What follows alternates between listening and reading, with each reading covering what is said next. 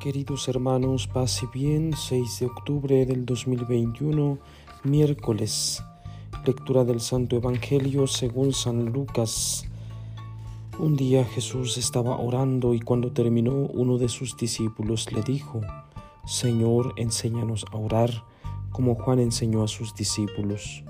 Entonces Jesús les dijo, Cuando oren digan, Padre, santificado sea tu nombre, venga tu reino Danos hoy nuestro pan de cada día y perdona nuestras ofensas, puesto que también nosotros perdonamos a todo aquel que nos ofende, y no nos dejes caer en tentación. Palabra del Señor. Gloria a ti, Señor Jesús. Bien, queridos hermanos, San Lucas en su capítulo 11 nos presenta un texto muy importante en este día.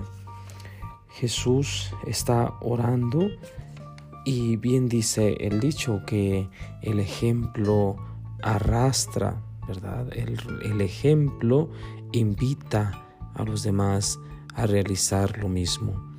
En este caso ven a Jesús orando y los discípulos también quieren orar.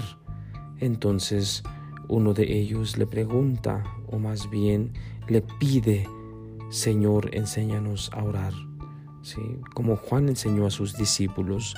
recordemos que Juan el Bautista tenía sus discípulos y había enseñado ya diferentes cosas a sus discípulos, a sus seguidores, y los discípulos de Jesús querían también aprender.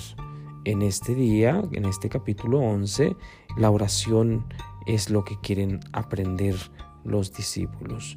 Y entonces Jesús empieza a enseñarles lo que hoy conocemos como el Padre Nuestro, la oración del Padre Nuestro.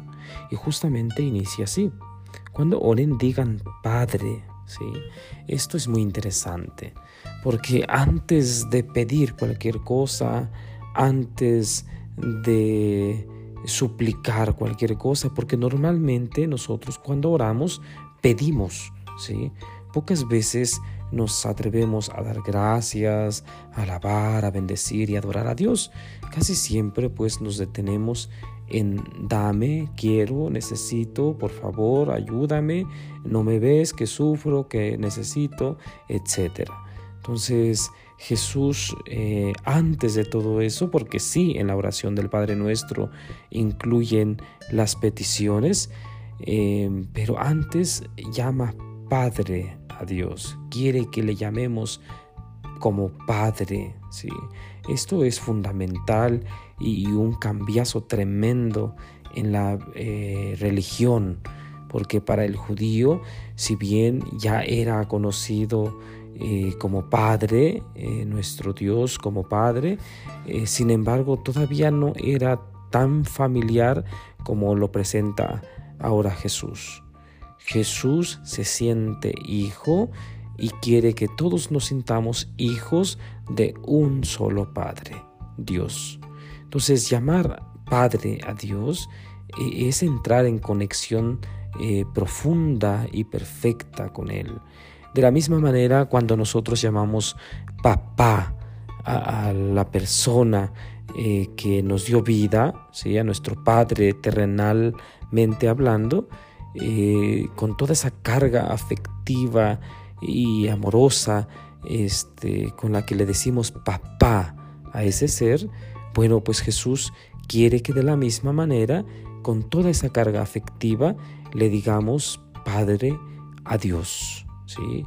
que en realidad es así, es el Padre de todos, el que nos creó, el que nos anima, el que está con nosotros. Entonces, eh, partimos de ahí para entender esta oración que Jesús enseña a sus discípulos. Y enseguida dice todo lo demás. Santificado sea tu nombre, venga tu reino, danos hoy nuestro pan de cada día, etc. Después habla del perdón y al final de la tentación. No nos dejes caer en tentación. Bueno, una serie de súplicas hay después de llamar a Dios Padre.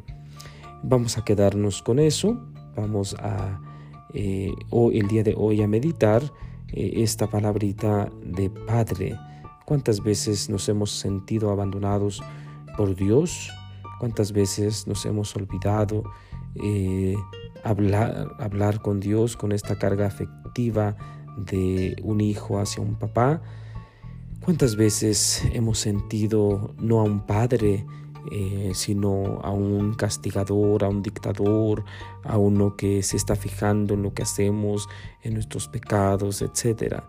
¿Cuántas veces nos hemos olvidado que Dios es Padre con toda la extensión de la palabra, mucho más perfecto que el Padre terrenal al cual nosotros estamos acostumbrados a relacionarnos.